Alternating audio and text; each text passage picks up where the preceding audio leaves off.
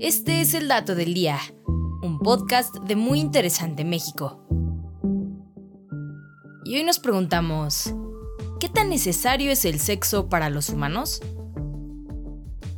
Además de ser la herramienta biológica que nos permite reproducirnos para conservar la especie, distintos campos de la medicina, como la sexología, definen las relaciones sexuales como una de las necesidades fisiológicas básicas para el ser humano. Junto con respirar, alimentarse, descansar y la homeostasis, el sexo permite a los seres humanos sentirnos seguros y protegidos, establecer vínculos amorosos y aceptación social, además de estar relacionado con la mejora de la autoestima. Por otra parte, además de los beneficios psicológicos que aporta la práctica, múltiples estudios han comprobado que tener sexo también ayuda a la salud física. Por ejemplo, ayuda a fortalecer al sistema inmunológico al elevar los niveles de inmunoglobina A, una parte indispensable de las defensas del organismo, por al menos un 30%. Además, tener relaciones regularmente ayuda a controlar la presión arterial, al reducir la tensión arterial sistólica, que es el valor máximo de la tensión cuando el corazón se contrae.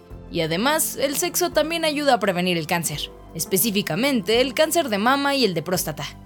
En el caso del cáncer de mama, por ejemplo, la mayor segregación de hormonas DHEA y oxitocina que se produce durante el orgasmo puede ayudar a proteger frente a este tumor en concreto. Por otro lado, para los hombres, mantener relaciones sexuales hace que tengan menos probabilidades de desarrollar cáncer de próstata.